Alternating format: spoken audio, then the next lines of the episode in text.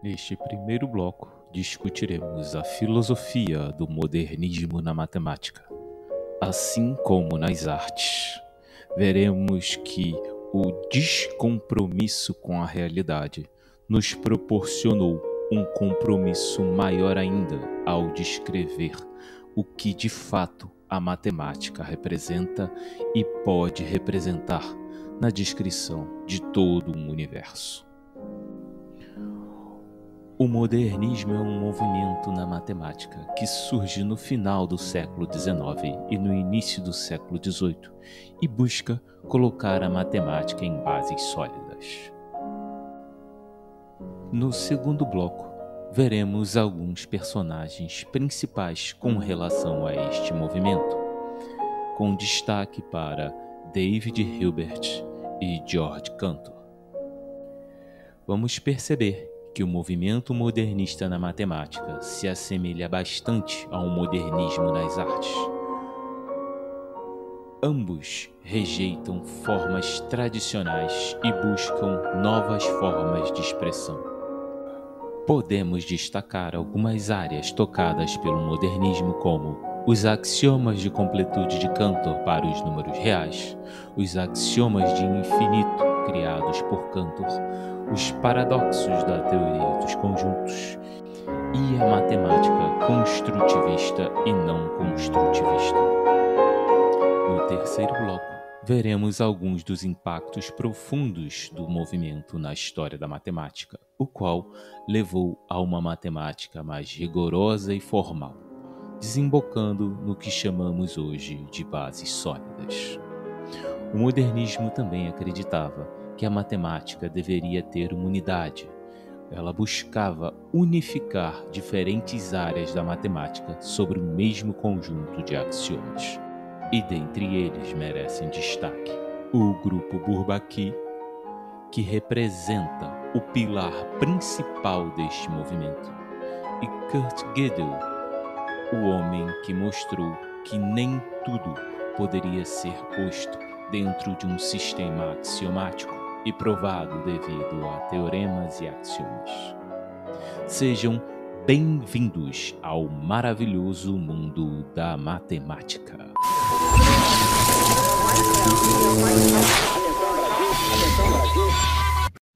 Fala galera, aqui é Marcelo Rainha e esse é mais um episódio do seu podcast de História da Matemática. E hoje estamos aqui para conversar sobre a modernidade na matemática. Quando ela chegou? Alguém sabe? Conta aí. E comigo, Léo Rodrigo. Fala pessoal, eu sou o Léo Rodrigo e hoje nós vamos falar sobre o que foi a matemática moderna. Ronana Voz. Ah, professor, esse negócio de filosofia é muito difícil, hein? Juliana. Fala aí, pessoal. Será que podemos aplicar o termo modernismo a mudanças na matemática? A gente vai ver isso aí, hein? E quem não pode faltar é o nosso especialista, o professor Marcelo Amadeu. Bateu uma salva de palma aqui pro profissional. Olá, todo mundo. Hoje a gente vai conversar um pouco sobre essa transição entre os séculos 19 e 20 para entender o que, que a gente está chamando de matemática moderna. Beleza, beleza. Sem mais delongas, passemos ao primeiro bloco. Então, passando agora ao nosso primeiro bloco, né, a gente precisa reconhecer um pouquinho e entender o que é né, a filosofia desse movimento ou o que foi.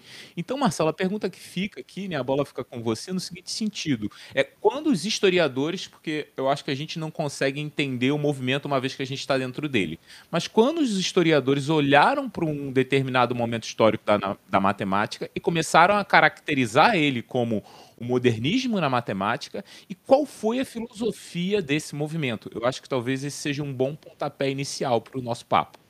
Com certeza, Raí. Eu entendo que quando a gente, para tentar deixar nosso público aqui alinhado com a nossa proposta, é importante a gente entender que esse movimento também não é um movimento que é unânime entre historiadores, tá? Eu estou pegando uma tese de um historiador famoso chamado Jeremy Gray, que ele coloca que existe uma mudança de paradigma muito forte. Quer dizer, essa mudança de paradigma acho que é unânime entre todos os historiadores. De que você tem, no início do século XIX, uma certa postura em relação à matemática, E no início do século XX você tem uma postura completamente diferente. Aqui no nosso podcast a gente abordou isso algumas vezes.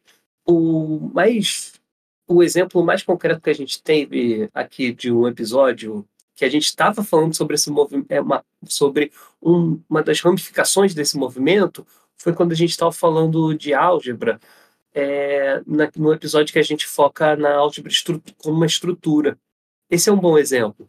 Então você tem vários ramos da matemática que estão mudando seu, a sua concepção sobre si. Então, por exemplo, talvez um dos primeiros a mudar de, essa concepção vai ser a geometria, com a introdução das geometrias não euclidianas. Você vai perceber que não existe uma certa objetividade né, entre, o, entre o espaço físico que a gente vive com a geometria especificamente. A geometria não precisa ter esse compromisso de, de lidar com a, a física, é, com o mundo físico. O, a álgebra, por exemplo, tem essa mudança de postura entre você uma álgebra que procura resolver equações para uma álgebra que está olhando para a estrutura algébrica da, do, dos objetos. E aí você tem a introdução também de outros elementos nesse, nesse modernismo, né? que, a gente, que a gente vai chamar isso de modernismo na matemática. Que, por exemplo, no, análise, ela também muda. Ela tinha uma postura, ela se fundamentava muito nos tais infinitésimos, que causava muita é, disputa ali em termos de, é, dos seus fundamentos. E depois você tem outras reformulações sobre análise, a partir tanto do Cauchy, do Weierstrass, e eventualmente depois com a teoria dos conjuntos. É, e aí você tem também, agora você tem a teoria dos conjuntos, você tem também esse exemplo do, essa, esse olhar para os fundamentos da matemática. O que, que fundamenta a matemática? Antes a matemática era uma ciência de olhar quantidades e olhar magnitudes, grandezas. Agora ela passa a ser um estudo sobre é, regras lógicas. Ela passa a ser um estudo sobre objetos abstratos, literalmente, assim, que não tem nenhum compromisso com a realidade ou com esse, essas essas noções aí de, de quantidade, medidas. Ela começa a olhar também como passa a ser uma ciência de mudanças, uma ciência de estruturas. É, então, todos esses movimentos, quando você olha agora, digamos assim, você está em uma dessas áreas vendo que tem uma mudança ali significativa de, uma, de um ponto para o outro. Mas aí quando a gente dá aquele zoom out, né, quando a gente olha de fora e começa a perceber que várias áreas estão acontecendo essa mudança, é aí que, o, que esse historiador que eu citei, Jeremy Gray, percebe que existe uma mudança é, que ele vai chamar isso de modernismo e a escolha dessa palavra também é interessante para a gente discutir depois. Mas, em, em, suma, é nisso que se trata esse episódio. É a gente entender essa mudança na matemática do século XIX para o século XX. Tá, isso é uma questão interessante é, é legal que você falou assim, os exemplos né, do próprio Cauchy e tudo mais. É, e, consequentemente, a gente tem o Gauss nessa história, a gente vai ter o Vastras e a gente vai ter, vou botar assim, a turminha de Göttingen, né, que tem um papel bem relevante dentro desse contexto. Em algum momento, de repente, a gente pode conversar sobre essa ideia de Alemanha e Não, França. A gente só vai citar peso pesado hoje, né? É, hoje, hoje é, só, é só peso só pesado. Só nome de peso aqui. É, e essa questão da geometria que você coloca e essa comparação com as artes, eu acho que eu queria é, ressaltar duas coisas na sua fala. Um é a comparação com a geometria e o que você falou dessa desse não compromisso com a realidade. Mas isso é muito interessante porque o não compromisso com a realidade, ele abriu espaço para o compromisso com uma, com uma realidade mais diversa.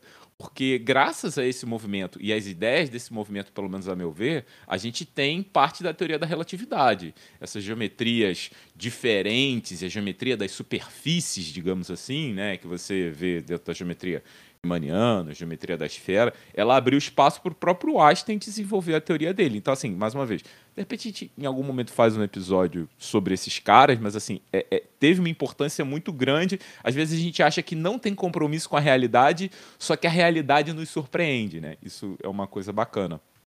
Marcelo, é, eu acho que antes da gente só para pensar um pouquinho, esse movimento de matemática moderna ou modernismo na matemática, é, a gente teve outros movimentos chamados modernismo, né? A gente tem esse modernismo nas artes. Eu queria, de repente, que você, se você conseguia, faz, conseguia um, um paralelo né, entre o modernismo, esse movimento matemático, e esse movimento de modernismo nas artes. Assim, tem alguma coisa a ver? Foi dado o mesmo nome, não foi à toa, ou isso é uma coisa completamente aleatória? É, eu gosto de pensar que nada na história é coincidência. E é muito legal você ver que a matemática está também passando por uma mudança. É, e a provocação da gente chamar isso de modernismo esta, é pegando esse termo no, nas artes, né? tanto nas artes plásticas, visuais, como na literatura.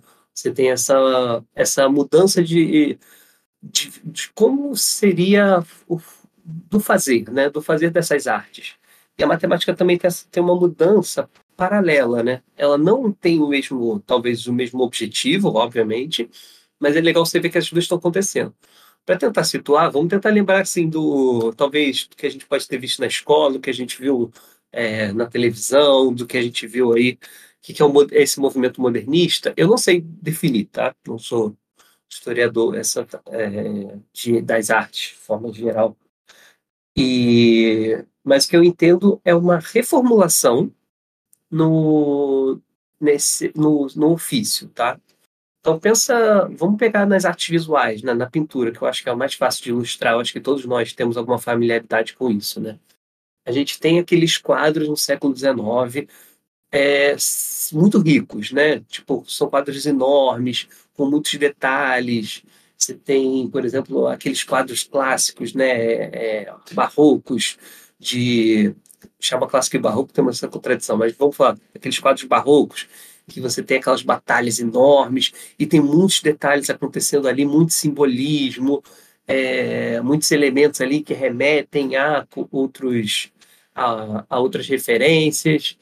É, você tem até quadros que nem são épicos, né? Sei lá, ele gosta muito daquele quadro famoso lá, As Meninas, é, que você tenha um, um, muitos detalhes ali acontecendo, uma técnica muito boa de realismo, incrível, que você da proporção dos, é, dos indivíduos, a, o uso das tintas. Beleza, isso parece, a princípio, quando você olha talvez na história da arte, parece que as coisas estão evoluindo no sentido de precisão, né? no sentido de domínio da técnica. Aí vem esse movimento modernista, vamos pegar, por exemplo, o impressionismo com o, o Monet, que eu acho que é um dos personagens aí que, mais famosos que você vai ter aqueles quadros que toda aquela precisão, aquela definição que tinha antes, você coloca em, em, em xeque. Você começa a fazer figuras literalmente impressionistas, você reconhece que tem ali um campo de flores, uma ponte, mas não tem aquele detalhe que tinha antes.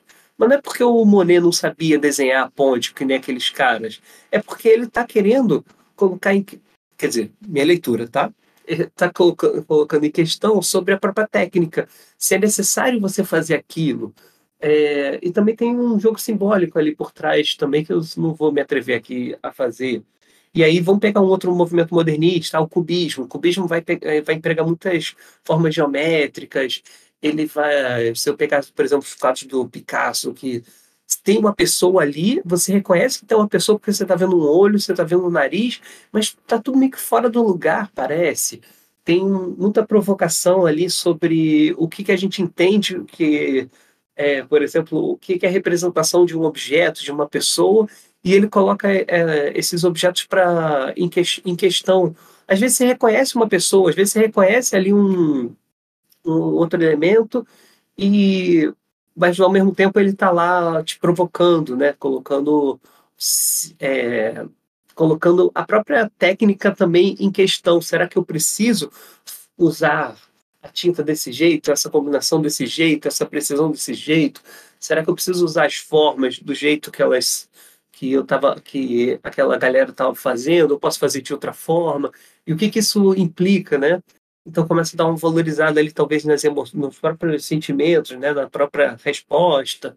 Tem outro, tem outros movimentos aí que caracterizam o modernismo, mas essencialmente nas artes acho que isso dá para ilustrar que existe uma, uma questão sobre o que, que a gente está entendendo que é arte, qual é o objetivo dela, o que, que ela pode provocar na gente. E aí, nossa, agora a gente dá uma pausa para a gente fazer um paralelo com a matemática. E a pausa que eu vou fazer é você pensar o que, que é, por exemplo, vamos pegar um caso mais concreto para a gente ilustrar. O, um dos primeiros movimentos desses aí que a gente vai identificar vai ser o das geometrias não euclidianas. O que, que tem de base, de fundamento, que a gente chama de geometria? É, então, olhando aquelas disputas clássicas, né, por exemplo, com, em relação ao quinto postulado, a gente citou isso no episódio que a gente estava falando dos elementos de Euclides.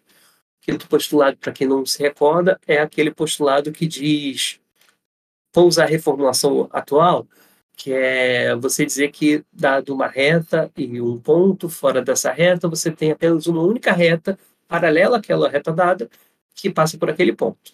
Beleza. Essa é uma formulação do quinto postulado do Euclides.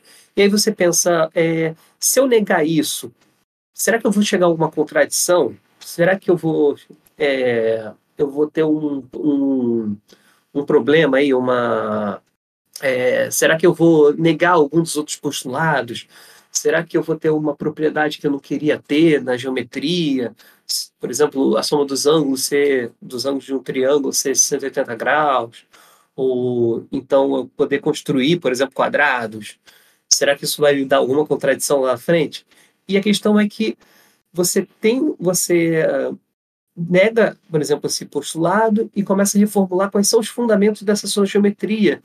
E, eventualmente, não no primeiro momento, no século XIX, mas, na verdade, no segundo momento dessa disputa aí sobre esses geometrias não euclidianos, é que você ganha uma certa legitimidade quando você percebe que o que você chamava de reta não precisa ser aquela reta que a gente está visualizando, mas você pode ter outros objetos que a gente chama de reta que vão respeitar todos os outros axiomas e você não tem contradição nenhuma. Então você começa a pensar que a, o fazer matemático ali, ou fazer a geometria, é, se ela tem aquele compromisso, como citei logo no início da, da, da outra fala, se a geometria ela tem de fato uma, um compromisso em seguir o mundo físico que a gente observa, que a gente vê, é, que permite a gente construir pontes, estradas, edifícios.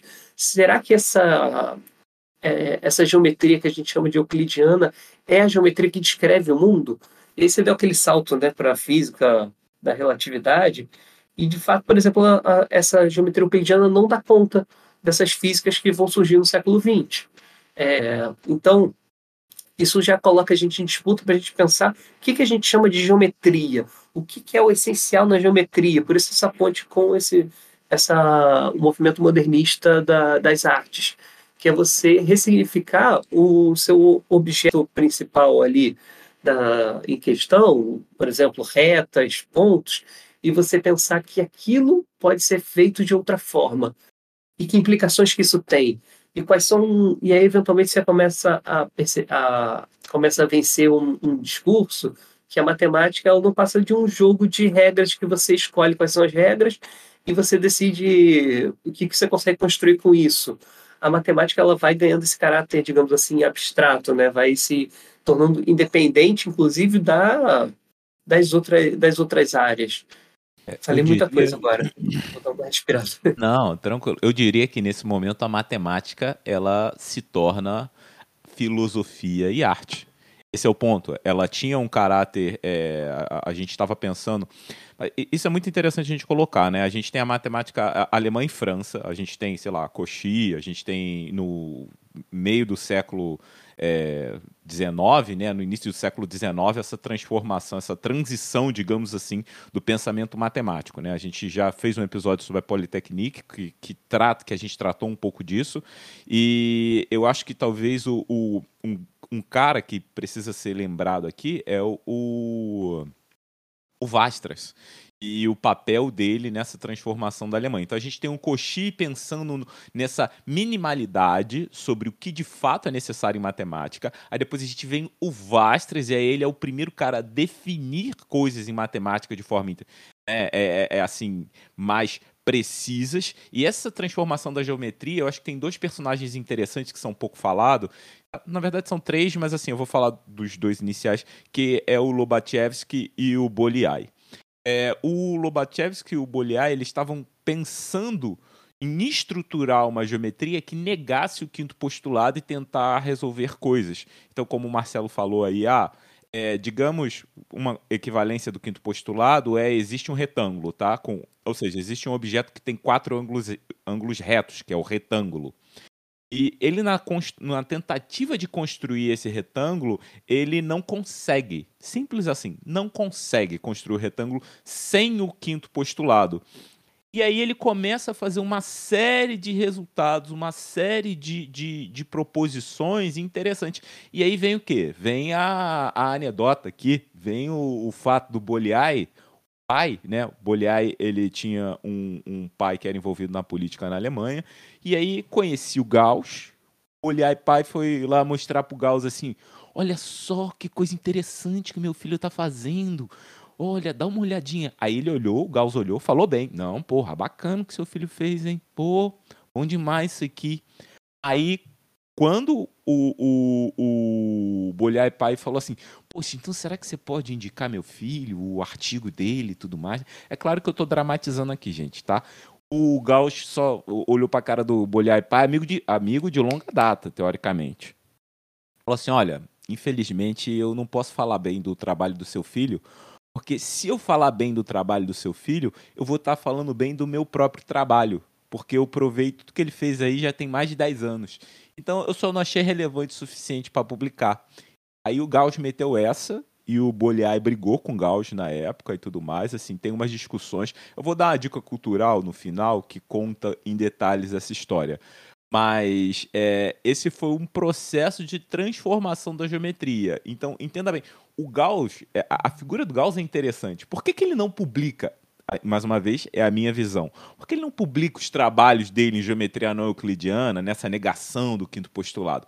A meu ver, ele não queria se envolver em coisas polêmicas se era polêmico, ele preferia dar aquela afastada. Assim, você tem um movimento, mas isso é polêmico, né? Imagina só, mais uma vez, Gauss morre em 1845 e ele defende o doutorado em 1799. Então, assim, 1800.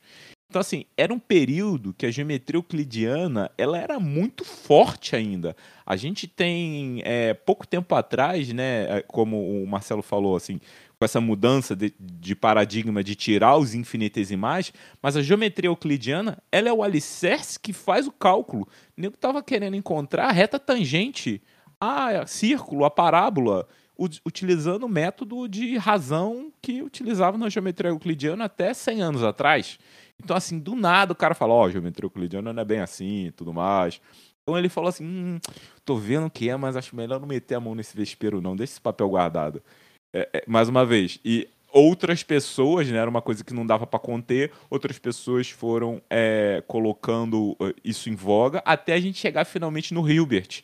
E aí o Hilbert né, já é na virada, já é o, por volta dos anos 1900 ou 1910, onde ele estabelece essa ideia de uma geometria mais abrangente, né, ou seja, de uma geometria é, universal e aí tem o trabalho de outras pessoas dentro da geometria, que é o próprio trabalho do Riemann, onde ele estabelece que cada objeto vai ter a sua própria geometria, né? E aí ele estabelece geometrias dos objetos e tudo mais. Aí é, é um pouquinho depois. Mas, Rainha, deixa eu pegar esse gancho que você está citando, só para é, com certeza a gente vai eventualmente fazer um episódio dedicado a geometrias não euclidianas. Mas para a gente entender como que esses movimentos acontecem, pegando esse, esse caso particular, é, aquele momento lá do Boliar e do Lobachevsky que eles fazem, não é um movimento que, não digamos assim, que, que vinga, tá? É, o que, a colocação deles. Tanto que essa resguarda aí do Gauss sobre publicar ou não esses assuntos e tudo mais, eu acho até coerente, faz sentido. É, mas o que vai, na verdade, legitimar esse movimento vai ser, como você falou, do no, primeiro, no segundo momento vai ser com Riemann, com um italiano também chamado Beltrame, que eles vão propor algum, é, pegar aquelas ideias ali e vão dar uma, um outro formato, né, uma outra, algumas aplicações para aquilo, inclusive. E, mas eu diria que o movimento ali que sacramenta, que diz, não, gente, geometria euclidiana é, veio para ficar mesmo. Vai ser num terceiro momento ali com o Poincaré e o Klein, é, que, por exemplo, eles vão propor modelos geométricos, assim, que... Ah, então vamos fazer o seguinte, vou, vou pegar o exemplo do disco Poincaré. É, digamos que o, a, o plano seja esse disco sem a borda e que as retas, elas são, na verdade, essas linhas que a gente vai entender como curvas, é, arcos de circunferência perpendiculares ao bordo, vamos chamar assim. Então, ele, e aí ele constrói essa geometria totalmente coerente com aquela geometria hiperbólica lá, que estava se discutindo lá com Klein com Beltrame, e que não tem nenhuma contradição. E que se ela tiver alguma contradição entre ela, é muito doido. Como você fez isso naquele, num modelo, digamos assim, é, euclidiano, tá? com muitas aspas, é, você meio que subordina ali. Se você encontrar alguma contradição, é porque a geometria euclidiana também vai ter contradição, tá? É, é difícil ilustrar isso sem poder desenhar, é, um pouco, é bem, bastante frustrante, na verdade. Mas para a gente tentar alinhar aqui os pensamentos, é você entender que começa a colocar em pé de igualdade, tá? Se você tiver alguma contradição na geometria hiperbólica, isso implica que a geometria euclidiana também tem contradição. Ou seja, você coloca essas geometrias não euclidianas no mesmo patamar que a própria euclidiana em termos de argumentação, em termos de estrutura, tá? Então, acho que é, esse é o ponto que eu quero tentar estabelecer aqui com esse movimento modernista de você colocar. E aí você reformula, naturalmente, você reformula o que, a gente chama de geometria. Geometria não é mais essa ciência que, do espaço. Ela é ciência de dois espaços agora. Gente, muita calma nessa hora.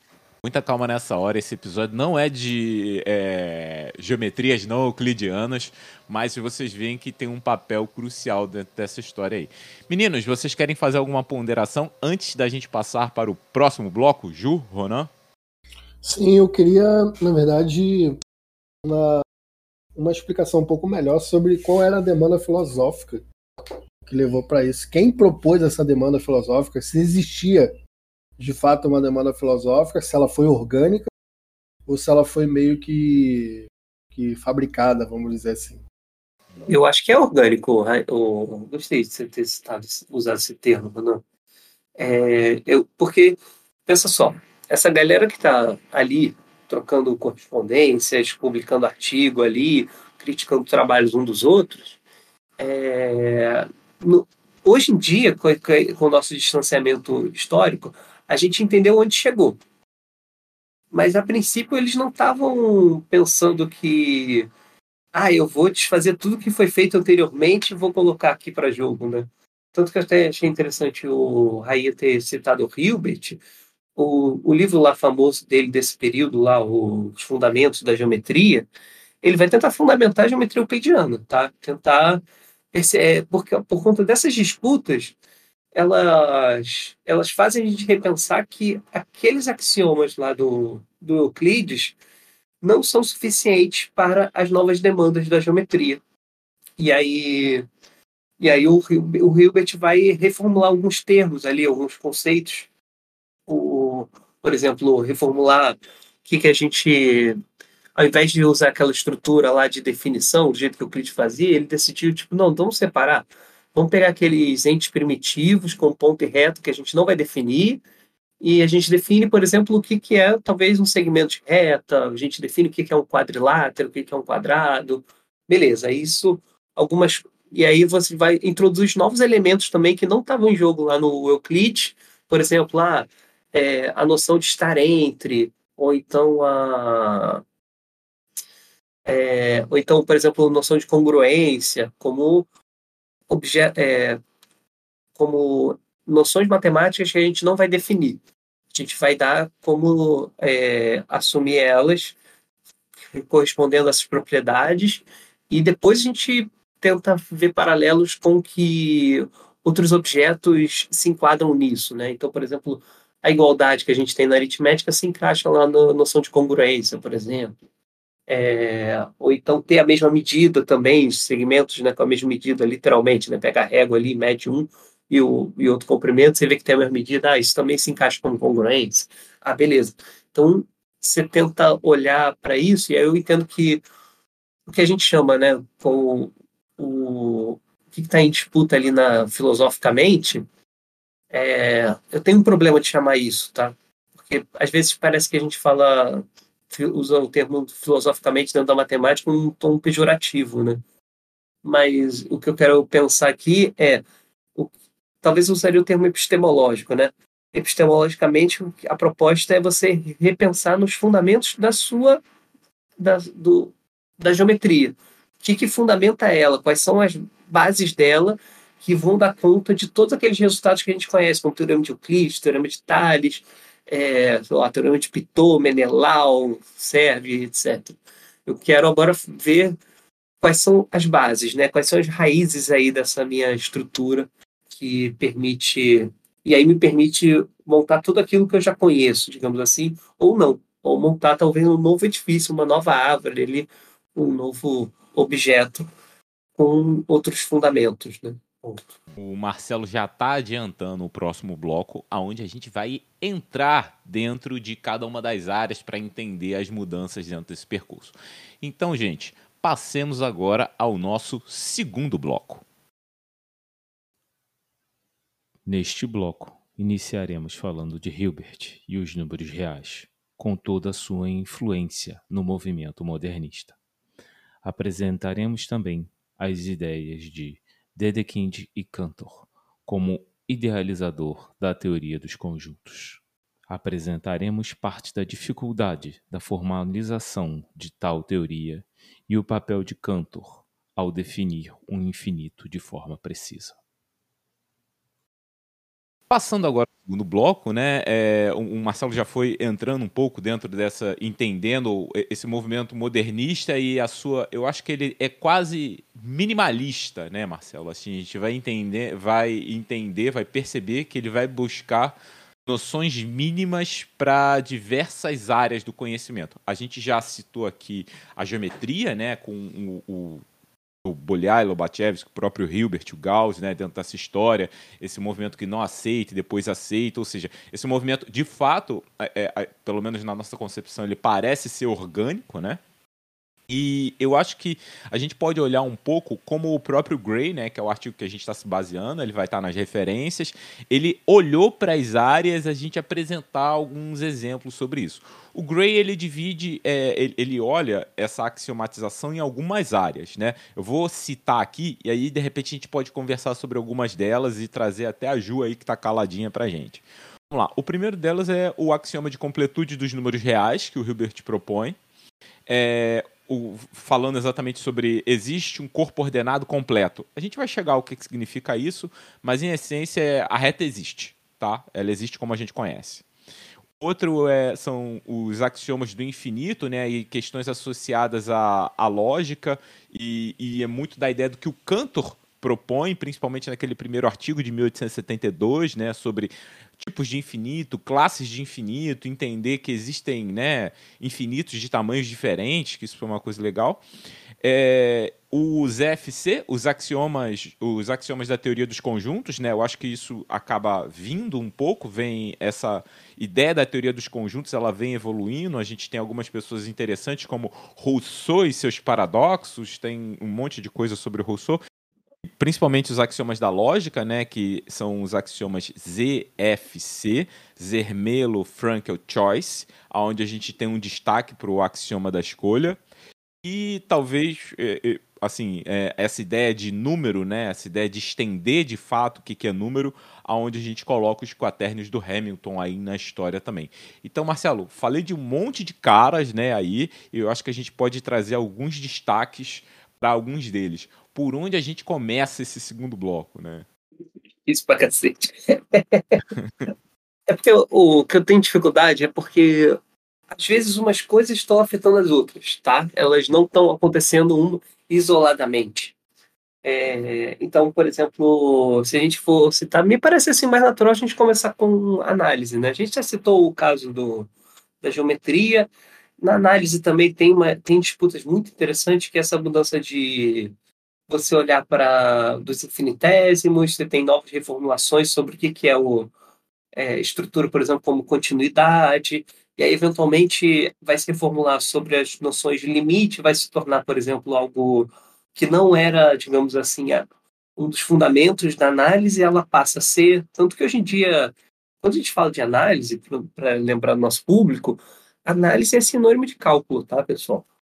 É, então, a gente está estudando, por exemplo, a, o estudo de funções, passa a ser, funções passa a ser uma coisa importante na matemática, que não era tão relevante assim. Isso não foi nesse movimento modernista.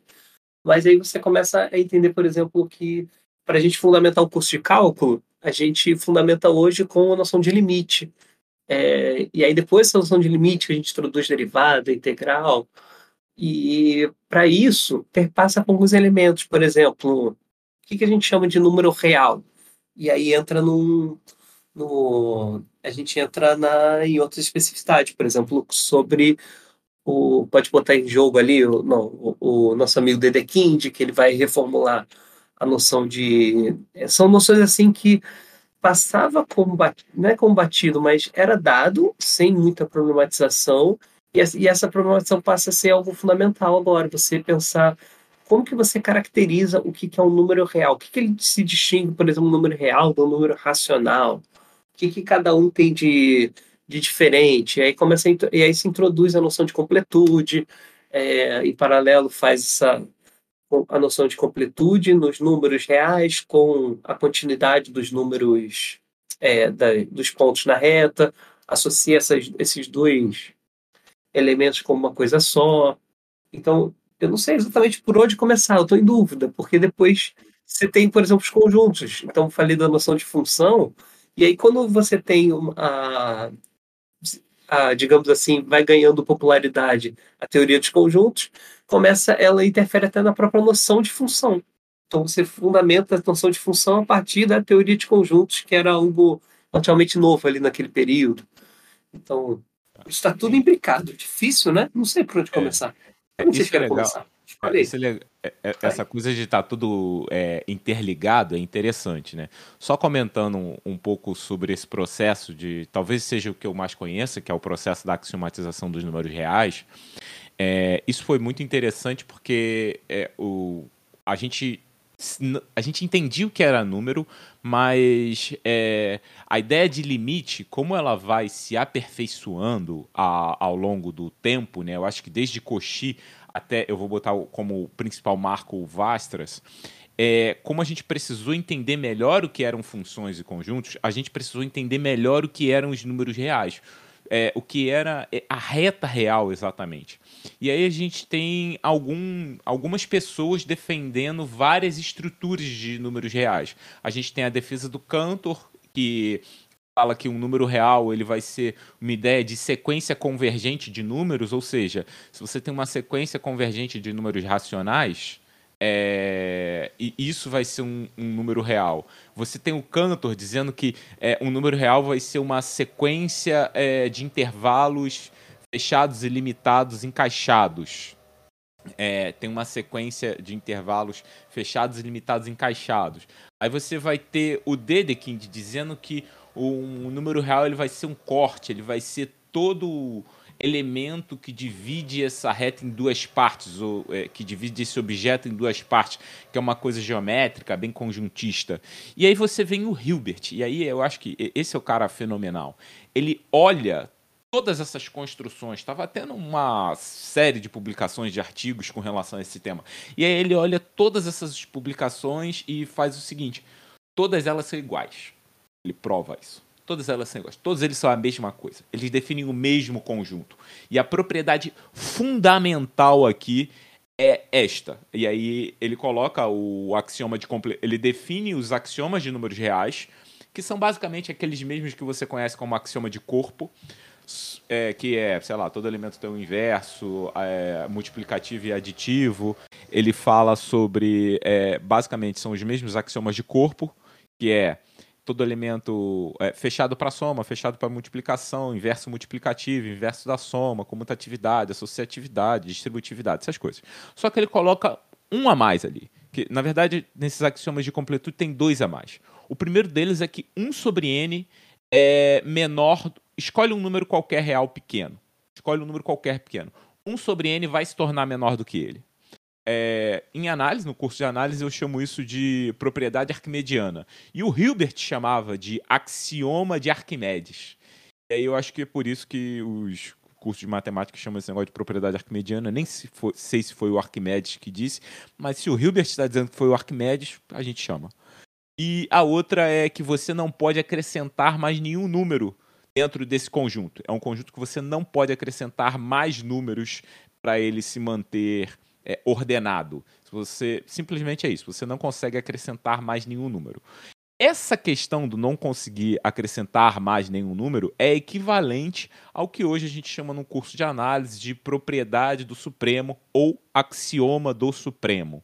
Ah, então, assim, basicamente o Hilbert estabelece essa estrutura. E isso já, mais uma vez, Poxa, a gente está nessa luta aí, digamos, desde a segunda metade do século XIX, é, e o Hilbert ele vai propor isso efetivamente ali nos anos de 1910, 19, entre 1910 e 1920. Beleza? Na década de 1910. Então você vê que tem um cavalo de batalha grande aí. Mas eu acho que um cara que a gente precisa falar. Não, que... tem. Antes de você falar desse cara, queria aproveitar que você está falando isso porque uma coisa que me parece que é fundamental desse movimento modernista é fundamentar, por exemplo, tudo que a gente está falando aqui de, é, dessa noção de análise de completude, ela vai, muitos desses enunciados, quase a maioria deles, né, está se baseando justamente nos números, é, de alguma forma, nos números racionais, e, por conseguinte, ele está falando dos números naturais. Então, tem um movimento na análise que a gente que na história alguns historiadores vão chamar de aritmetização da análise, que é você, por exemplo, vou pegar um exemplo concreto ali que me vem, que é esse da dos cortes de Dedekind. O corte de Dedekind, por exemplo, você vai definir que aquele número ali tem um corte, mas o que você tem ali de base ali para definir aquele, aquela sequência, né, digamos, aquele corte? O, vai ser os números racionais. Então, determinada propriedade que você enuncia lá algébrico, por exemplo. Imagina que você só tem números racionais. Você bota uma equação do tipo, uma equação do tipo x ao quadrado é menor do, do que 2. Pronto. E não tem um número racional que dá conta da, é, que tem que tem esse teto aí, ok? Está dentro desse teto, que x ao quadrado igual a 2, você não tem número racional. Mas você tem vários números infinitos números racionais que estão dentro desse teto. Então ele coloca, por exemplo, vou, usar agora, eu falei de 4 de 15, mas vou usar o Supremo agora. Então você postula lá que existe um Supremo que demarca aquela propriedadezinha ali. E é a partir da, é, nesse movimento, né, que a gente costuma fazer isso no curso de análise, que você está utilizando aquele conjunto numérico anterior para agora dar essa digamos, literalmente completar os números para a gente chamar ele, essa, esses números reais. Então, esse movimento de você usar os outros conjuntos numéricos para definir o próximo conjunto numérico é um movimento bem interessante nesse, nesse século XIX, que eu acho que caracteriza essa aritmetização da análise. E aí você deixa de utilizar aqueles tais infinitésimos, começa a fundamentar os, números, os próprios números reais dentro dos outros conjuntos numéricos, a partir dos outros conjuntos numéricos. É, isso. Tem um excelente podcast do Número Imaginário que ele fala exatamente sobre essa história. Ela é, ela é bem legal. E o que o Marcelo disse, quando, o que ele chamou de supremo, o Dedekind chamava de corte. Entendeu? Ou seja, ele considera o conjunto, que são todos racionais, tal que x ao quadrado é menor, é menor do que 2. E ele, esse é o conjunto A e o corte ele define como par, que é o A e o complementar de A. Esses conjuntos são disjuntos, não vazios, e eles não são todos os racionais, é, separadamente cada um deles. Então, um conjunto que tem essa propriedade, que eles são disjuntos, não vazios, é, não são todos os racionais, mas a união deles contém todos os racionais, era o que o Dedekind chamava de corte. Né? E aí bastava do, ele precisava ter dois conjuntos que tivesse isso, né? Que um fosse o complementar do outro. E esse x ao quadrado menor do que 2 é o que o Dedekind classificou como raiz quadrada. Mais uma vez, eu acho particularmente a definição do, do Dedekind de, de número real bem, bem, bem complicada. Mas ele fazia isso de fato a partir dos números racionais, né? Ele vem com isso. E, Isso, ó, que você falou do complicado, isso é bom para esse movimento. É perceber que a intuição ela não é suficiente para dar conta de tudo que está acontecendo. É. É, tá vendo? Ele tenta pegar uma coisa super elementar, que são que é o conjuntos naturais, que a gente usa no nosso dia a dia, no nosso cotidiano, e ainda assim, é- ele dá uma, vou chamar assim, né? Parece que ele pega uma coisa pouco intuitiva, acho que o Rainha tá com uma cara aqui de que acha que é intuitivo. Mas eu acho que pro, eu tenho a impressão para os nossos alunos que não é tão intuitivo assim, não, Rainha. É, mas parece que está dando uma volta enorme para definir algo tão elementar. E eu acho que isso é uma característica muito comum desse, desse momento. É você perceber que para definir coisas elementares, não tem nada de trivial, nada de elementar aí. É algo, e você tem que fugir da intuição. A intuição não é suficiente para dar conta do que, tá, do que você está fazendo. A prova disso, né, Marcelo? O Marcelo apresentou pra gente há pouco tempo atrás aqui o livro do Rousseau, ó, de Teoria dos Conjuntos, onde ele prova que 1 mais 1 é igual a 2 na página 300, né? Pois é, acho que a gente Cara. vai falar um pouquinho daqui a pouco dos conjuntos naturais, mas é, do conjunto da, da, da lógica né, e do teoria dos conjuntos, mas essencialmente é isso. Você tem esse caso do Bertrand Russell e do Whitehead, que eles escrevem esse livro fundamentando toda a proposta era fundamentar toda a matemática só na linguagem de, de conjuntos e utilizando a lógica, que é lógica propositiva lá, de primeira e segunda ordem. E para demonstrar um resultado super trivial como 1 mais 1 igual a 2, e me fugiu agora o número da página, eu tinha anotado isso, não sei onde eu botei. Mas era lá, né, mais, demora mais de 300 páginas para encontrar. Pronto, tá aqui. Esse é o. É, é assim- assim que a gente justifica que 1 mais 1 é igual a 2. E olha que doideira isso, cara. 300 páginas para demonstrar que 1 mais 1 é igual a 2. Página 362, Marcelo. Pronto, obrigado. Eu tenho uma pergunta para fazer. É, vocês falaram sobre a relação né, do, do infinito com os reais. O que, que o cantor tem a ver com isso? É, bom, o, Juliana, a sua pergunta tem tudo a ver, tem tudo a ver com o que a gente está falando, porque o, o Cantor ele vai estabelecer ali al- algumas bases ali para que a gente para dar uma popularidade para a teoria dos conjuntos, tá? Então ele vai ele vai pegar, por exemplo, aqueles aquela lógica mais ou menos silogismo lógico tradicional clássico e vai associar isso ao que a gente chama de quantificadores, que é uma coisa que a gente costuma às vezes fazer muito no curso de análise e em outros cursos também. É você dizer que para todo x, tananã, tananã, ou então existe um único x, tananã, tananã. Isso, essa, essa, esse, esse- essa forma de você trabalhar a, a lógica, ela, ela ganha uma popularidade bem grande, assim, tanto que isso depois do século XX, vai ser a culminância aqui do nosso movimento modernista, ele vai aparecer ali em todo momento. Tanto que hoje em dia, a gente, quando a gente está estudando matemática, a gente fa- utiliza muito esse- é, esses elementos. Então, o Cantor tem, tem muito essa, essa forma de, digamos assim, como a gente está buscando os fundamentos, a base, é quase como estabelecendo uma linguagem que é a que vai vingar dentro da matemática, é uma linguagem da teoria dos conjuntos. E, paralelamente, tem uma questão muito interessante que é talvez até a própria noção de infinito. O- uma vez que ele está lidando com esses- essa, essa base, uma dessas coisas que a gente estava discutindo ali com o Dedekind, que era a noção de continuidade, a noção do que que é o número, o que que são os cortes, isso também deriva coisas muito interessantes, que é a própria noção de infinito. A gente, e ele vai reformular a noção de infinito como uma noção é, análoga a que a gente faz da contagem. Então, o que que é contar?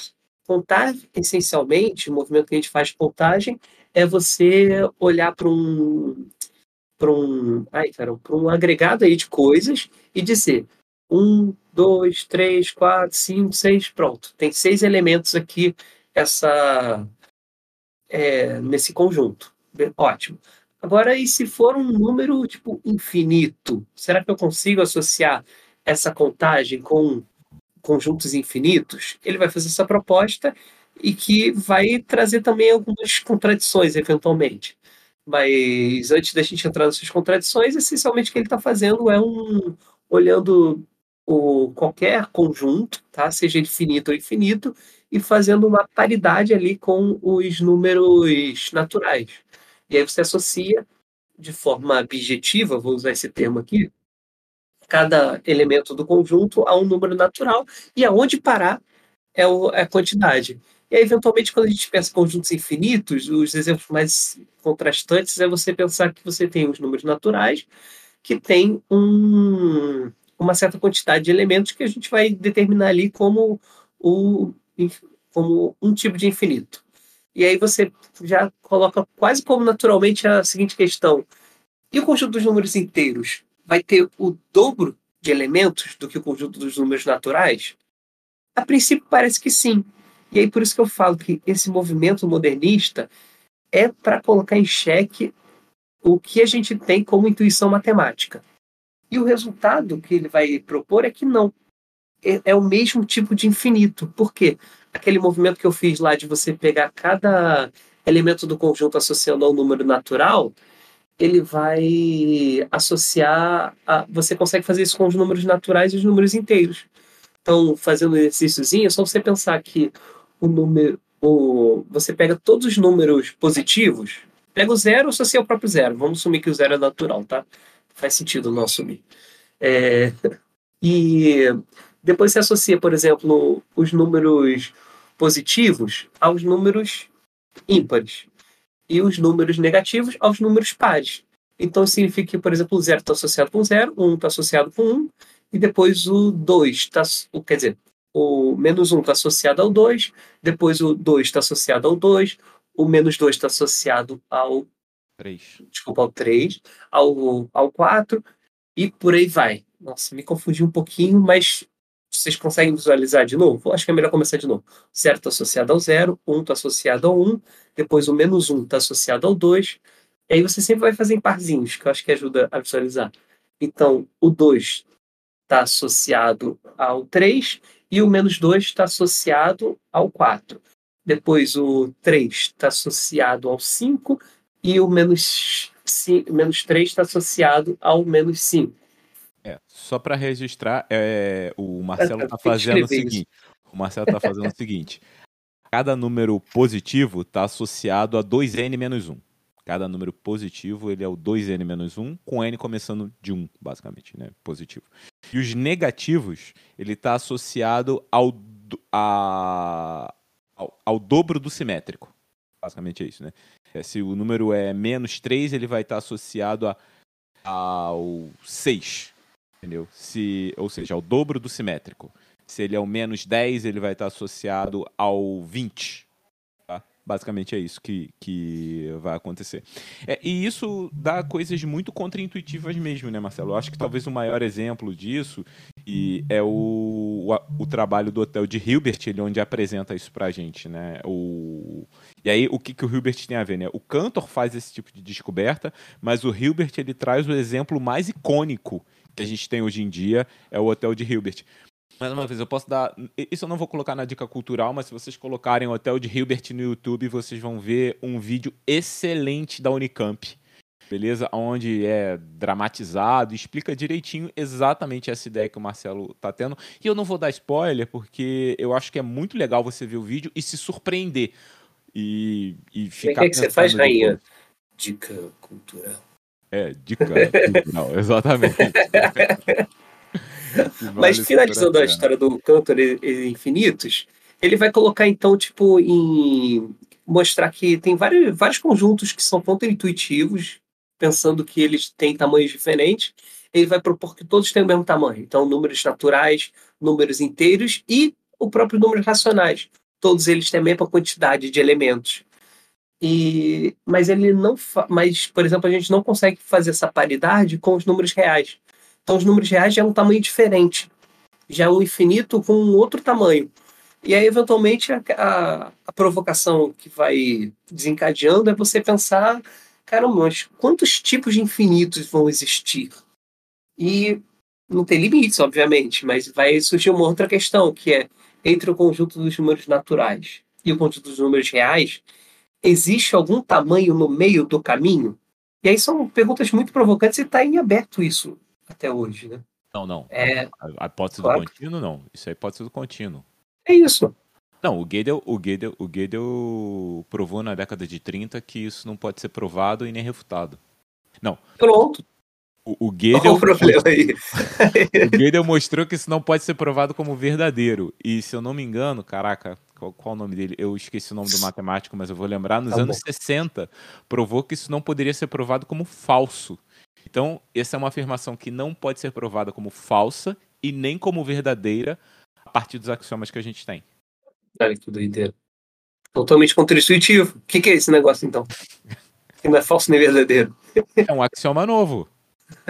E aí você acredita no que você quiser. Ué, tem gente que, sei lá, acredita em alienígena. A cientologia tá aí pra isso, pô.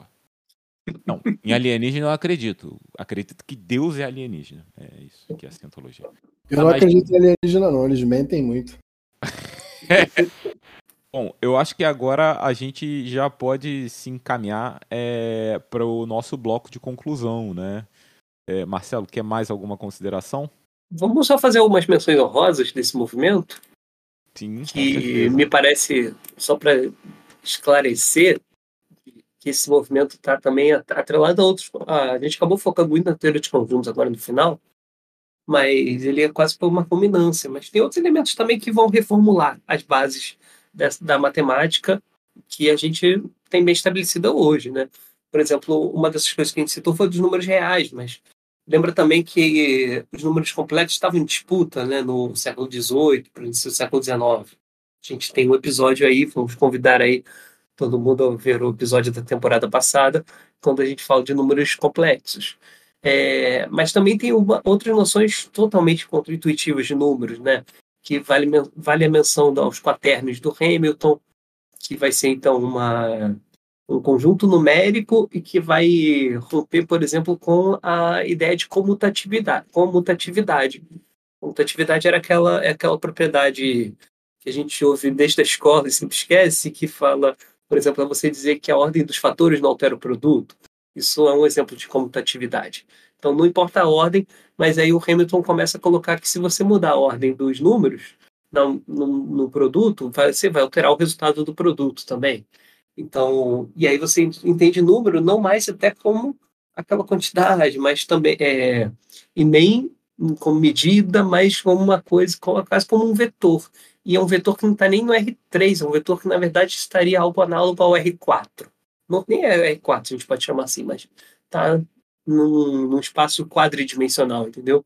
É um vetor composto aí de quatro é, elementos, quatro dimensões, melhor dizendo.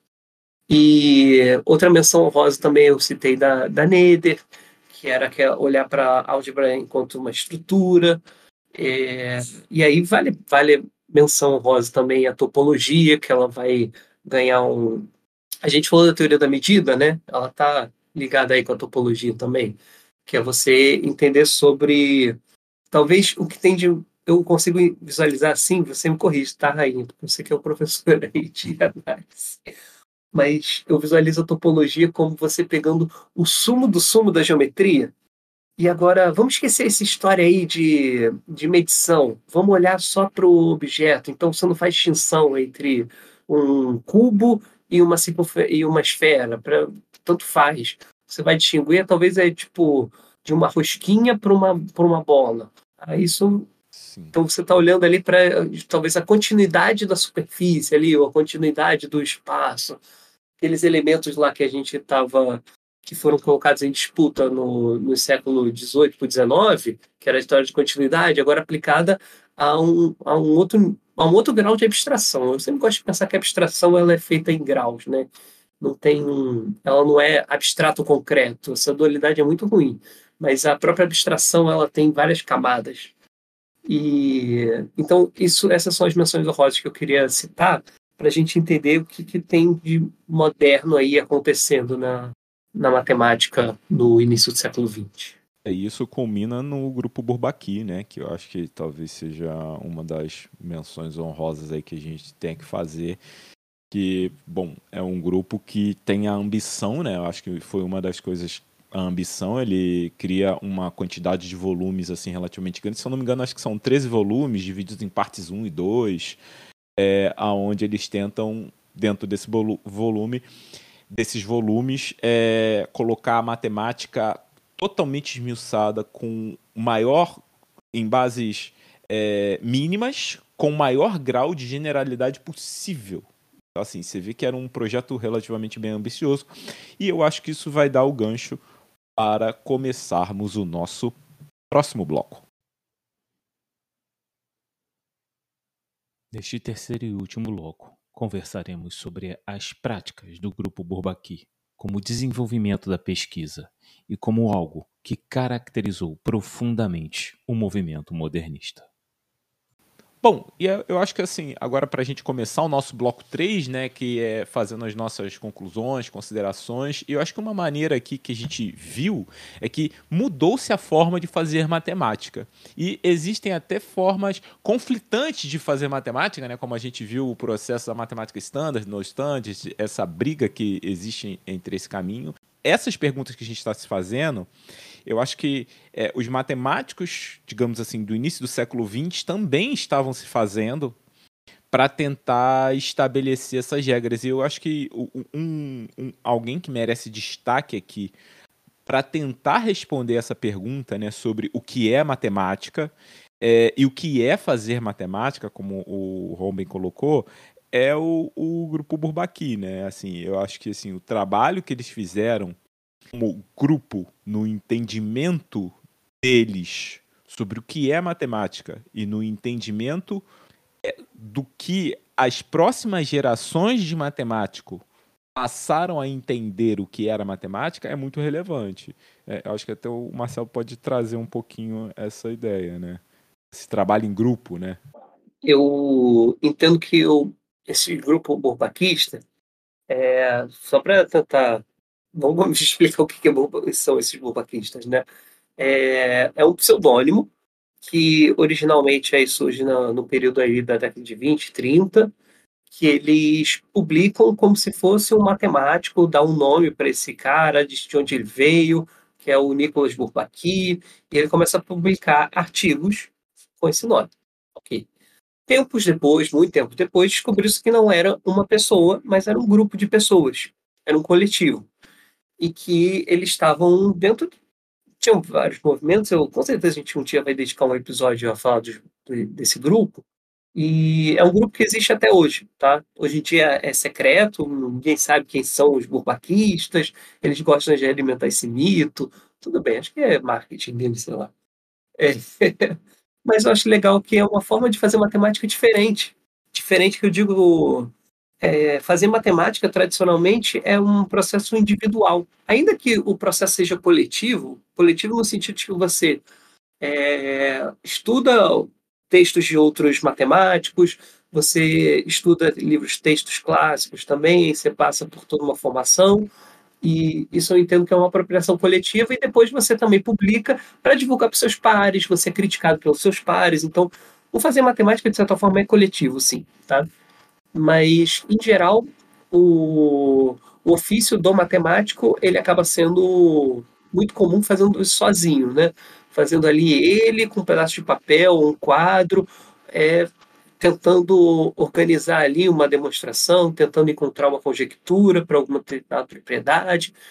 É, mas é, ele conversa com seus colegas, claro, eles põem isso nos seminários, isso é muito comum de se fazer em matemática hoje em dia. E no final das. Mas quem vai escrever aquele artigo é ele, ele que vai assinar, o orientador vai assinar junto, ou então ele vai fazer uma parceria com outra pessoa.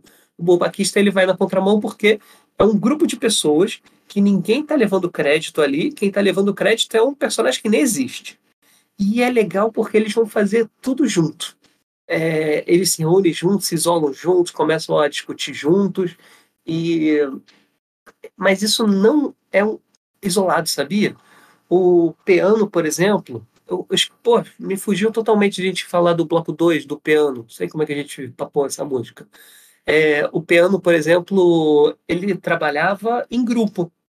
O, é, tinha um outro grupo também, na, me fugiu agora na Inglaterra, também fugi, eles trabalhavam de forma coletiva também. Assinava os, os indivíduos meio que sozinhos, mas o trabalho era coletivo também. Então, isso é uma forma de fazer matemática que eu acho que vinga na história, inclusive, né? Tanto que eu acho que é muito comum nos programas de pós-graduação, cada linha ter o seu, o seu seminário. E esse é o momento ali que, eu, que você está trabalhando coletivamente, você apresenta lá os seus resultados para o seu grupo de seminário e recebe suas críticas, recebe ideias e vai se alimentando esse, esse fazer matemático. E aí eu pergunto para o Rainha, é assim que faz matemática hoje em dia, Rainha? É de forma coletiva? Você acha que é ao estilo burbaquista, de alguma forma? É, cara, eu acho que assim, hoje, é, na verdade, eu acho que tudo depende da linha de pesquisa. Eu vou, eu vou colocar aqui, dependendo da linha de pesquisa, você é mais solitário ou você é mais coletivo. Então, colocando no Brasil, por exemplo, a linha coletiva de sistemas dinâmicos, você encontra muitos sistemas dinâmicos, sistemas dinâmicos, geometria diferencial e, e álgebra. Quando eu coloco álgebra, eu quero dizer é geometria algébrica, basicamente, né? Eles são grupos muito fortes. Eu estou falando do Rio de Janeiro. Eles são grupo, grupos muito fortes no IMPA, na UF, na UFRJ, até na Unicamp, em outras universidades pelo Brasil. Então, assim, é, é é coletivo sim, e até tem um fenômeno aí é, que está ocorrendo que eu particularmente ainda não entendi muito bem o fenômeno, mas é você ter num artigo é, seis, sete pessoas nomeadas naquele artigo, né? não entendendo muito bem quem é o, o, o autor principal, e, ou, ou, se existe esse autor principal. Mas é, porque todo mundo colaborou, é o que você disse. Teve esse coletivo aí, todo mundo colaborou, todo mundo veio à tona tudo. Mas em compensação, se você vai para a área de análise funcional abstrata, você vê um, um, um, caboclo lá na publicação só. Que é o cara tá, tá meio sozinho ali, às vezes assim, tem dois no máximo. Então, isso é isso é, é meio complicado, essa, essa parte com relação a essa área de análise funcional abstrata.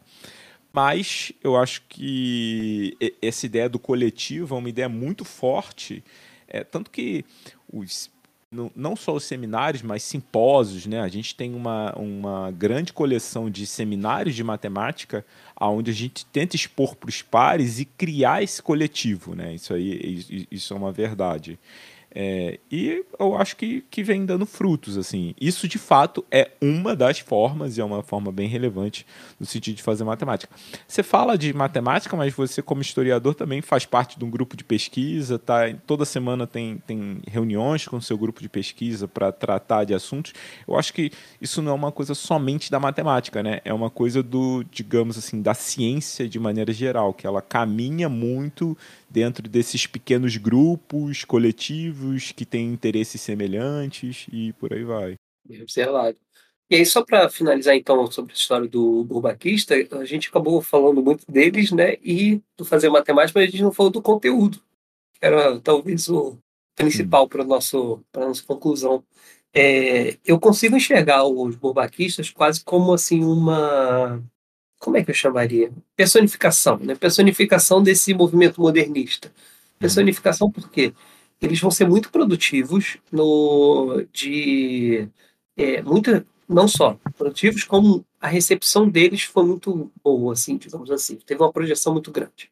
É, talvez não no, no início, mas depois vai ter tanto que isso vai combinar. Você até usou o termo movimento matemático moderno, eu não teria utilizado nesse momento ele vai combinar num movimento na educação lá nos anos 60, final dos anos 50, que é o assunto o próximo episódio.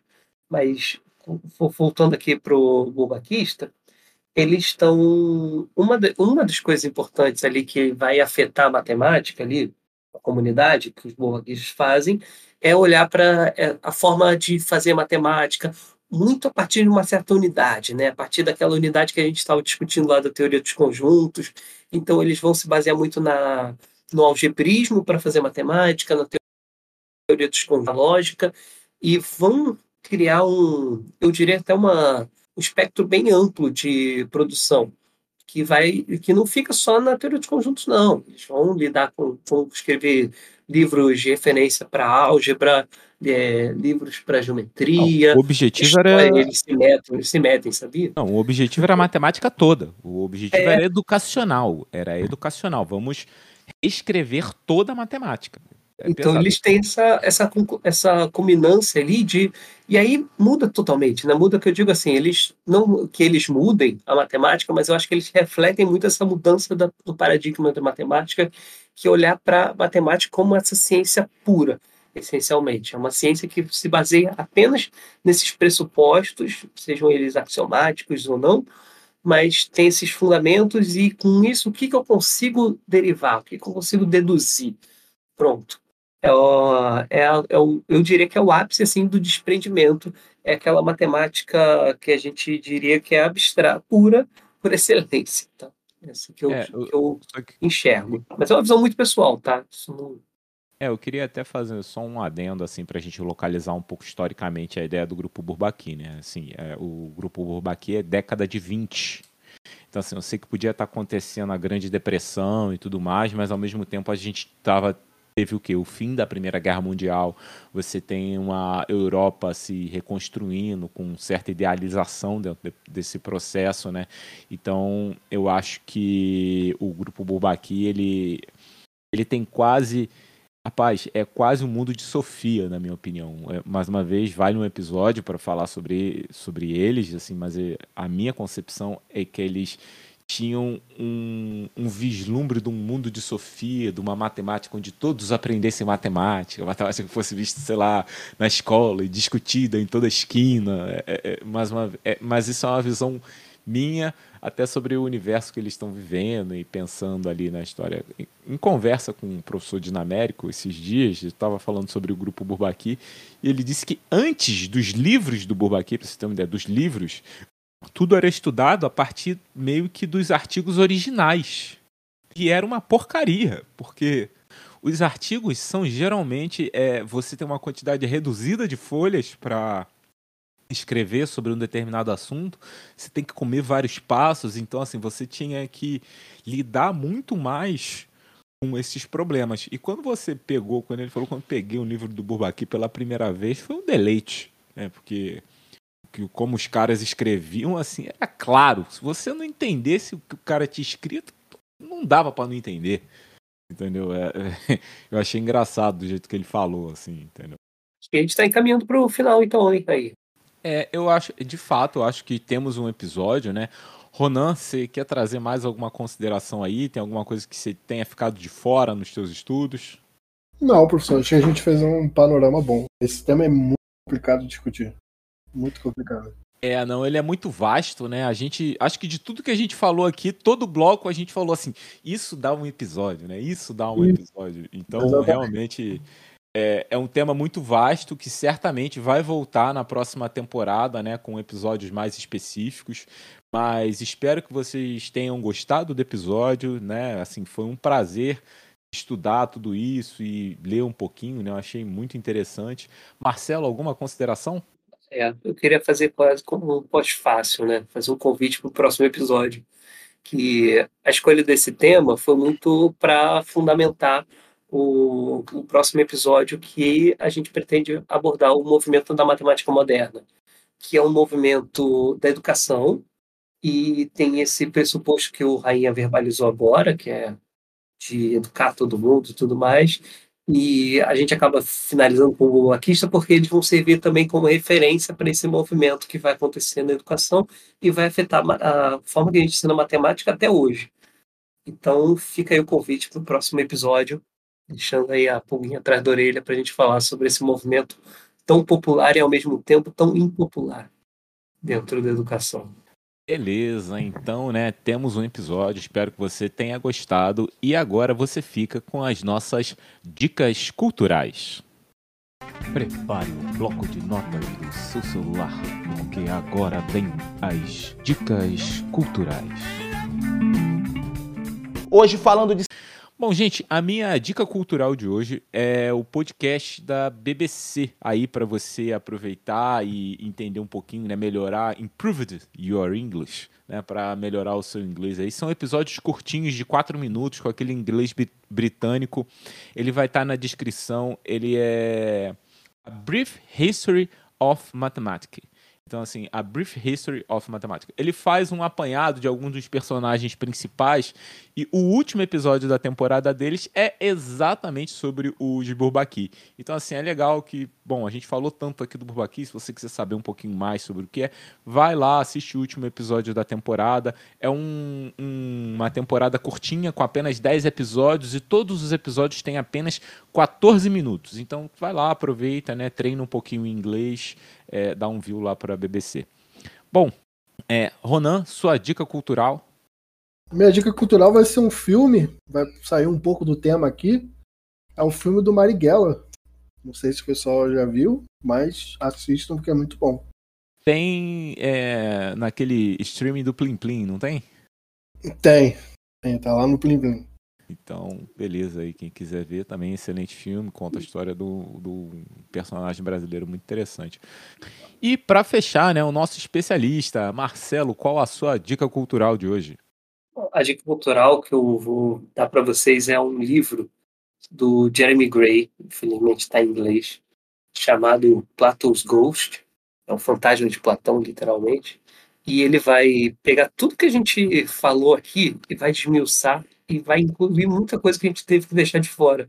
Imagina, o episódio já está gigantesco, e mas é um livro maravilhoso. Assim, ele vai relacionar todo esse movimento que está acontecendo entre o século XIX e início do século XX, e vai ainda fazer pontes com o, é, outras questões. Vai se aprofundar na, em aspectos também filosóficos, ontológicos, epistemológicos, tudo isso que está acontecendo, e por mais que eu fique falando essas coisas parecem ser super complicadas, a leitura é muito tranquila. Jeremy Gray escreve assim de forma muito muito muito fácil e se você buscar aí na internet conseguir, você vai conseguir até colocar no, na tradução do Google, vai fluir rapidinho aí.